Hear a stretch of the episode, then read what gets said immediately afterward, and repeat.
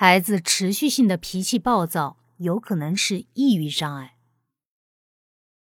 大多数人熟悉的抑郁症状是情绪低落、莫名其妙的流泪、空虚感、无意义感、有死亡的想法等等。但这些是容易在成年患者身上观察到的症状，儿童的抑郁症状更有可能表现为经常发脾气，尤其是男孩。因为缺少对这一类抑郁症状的了解，很多家庭会误以为孩子只是缺少管教，经常以暴制暴，导致病情加重，延误了治疗的最佳时机。在精神科诊断手册里。抑郁障碍包括破坏性心境失调、重性抑郁、持续性抑郁、经前期烦躁、物质或药物导致的抑郁障碍，还有其他躯体疾病导致的抑郁障碍等等。其中，破坏性心境失调障碍就是专用于未成年人的诊断术语。破坏性指攻击性的语言和行为，也就是骂人。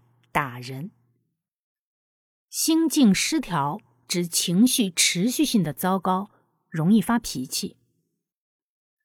破坏性心境失调障碍的诊断标准有：一、受到轻微的刺激或者几乎没有受到刺激也会爆发脾气，发脾气的时候会用语言或者行为攻击他人，发脾气的强度和言行的激烈程度。远远超过了受到的刺激，刺激和反应完全不成比例。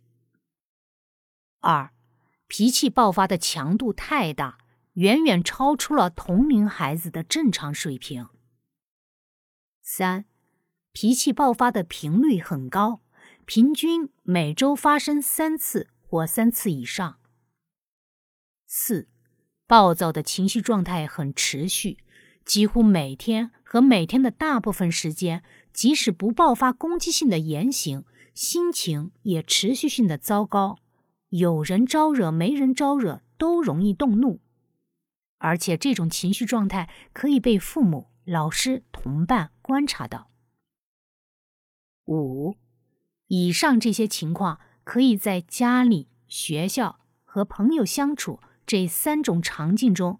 至少两种场景中存在，例如，在家里和学校可以观察到，在学校或者跟朋友相处时可以观察到，在家里或跟朋友相处时可以观察到，至少在其中一种场景中表现得很严重。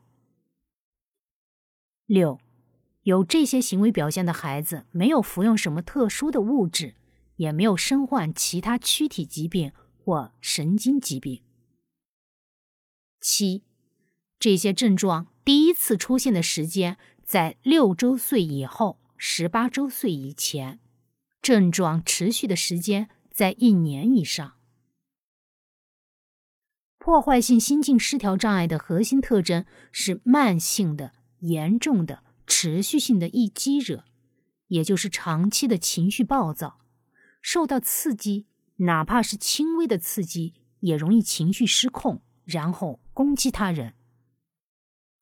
患上这种心理问题的孩子很容易被误解，也容易被错误对待，导致病情加重。因为他们的攻击性太强，很容易激发周围人的愤怒。很少有正常人能够从骂人、打人的孩子身上看到无助感。更常见的现象。是以暴制暴。如果一个孩子能够正常的表达悲伤和无助，成年人很容易和他共情，理解他的悲伤和无助，并给予他情感上的支持或现实中的支持。一个看起来力量很强大、充满破坏性的孩子，很难得到成年人的共情、理解和支持。但其实这些孩子很无助，他们无助到。连自己的悲伤和无助都不知道该怎么表达。